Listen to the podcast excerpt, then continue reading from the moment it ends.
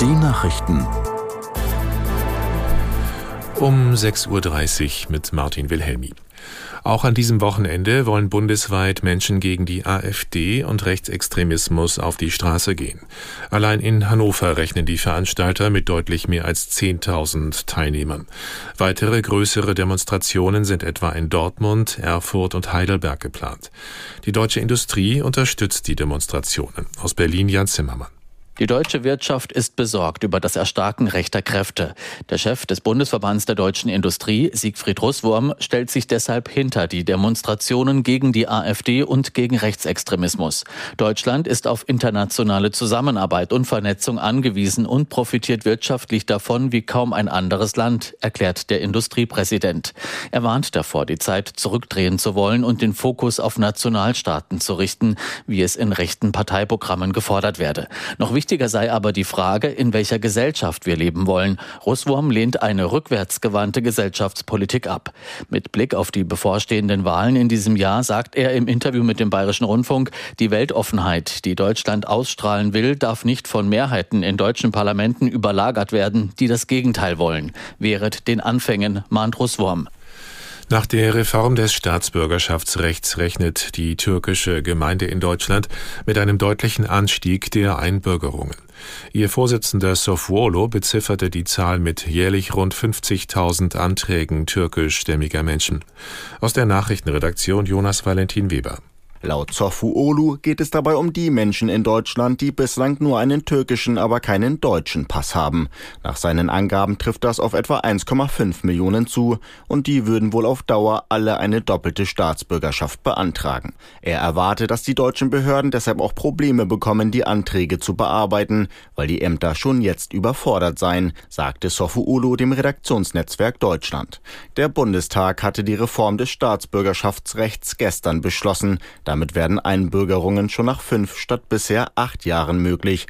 Bei besonderen Integrationsleistungen verkürzt sich die Dauer sogar auf drei Jahre. Außerdem können Menschen, die den deutschen Pass erhalten, ihre bisherige Staatsbürgerschaft behalten. In Israel üben die Angehörigen der in, im Gazastreifen verschleppten Geiseln weiter Druck auf die Regierung aus. Eine Gruppe von ihnen versammelte sich am Abend vor einem Haus von Ministerpräsident Netanyahu. Aus Tel Aviv Tim Assmann. Der Vater eines von der Hamas verschleppten Mannes kündigte an, in einen Hungerstreik zu treten.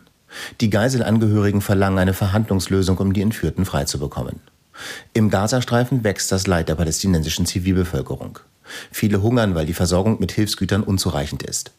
Die US-Regierung teilte nun mit, Israel habe zugestimmt, den Hafen von Ashdod zu nutzen, um Mehl in den Gazastreifen liefern zu können. Unterdessen hält US-Präsident Biden an seinem Wunsch nach einer Zwei-Staaten-Lösung für Israelis und Palästinenser fest.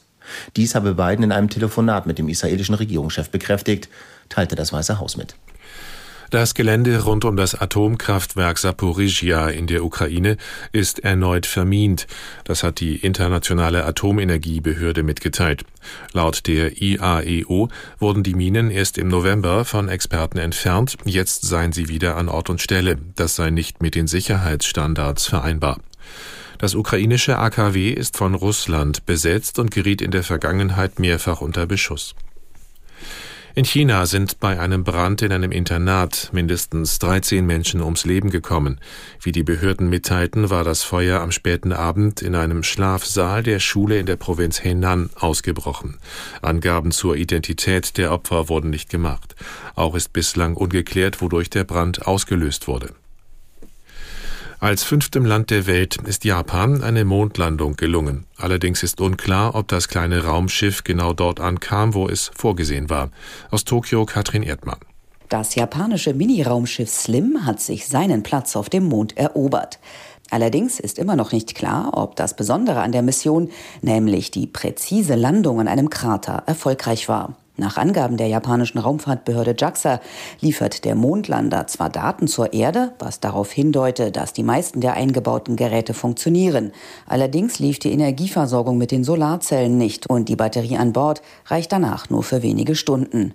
Möglicherweise sind die Solarpanel nicht richtig zur Sonne ausgerichtet. Mit Slim will Japan neue Maßstäbe in der Raumfahrt setzen, denn das Mini-Raumschiff ist in der Lage, seine Flugdaten mit der Karte des Mondes abzugleichen und dementsprechend auf der Oberfläche aufzusetzen. Ist es erfolgreich, würde es leichter, Dinge zu einer Mondbasis zu transportieren. Und das waren die Nachrichten.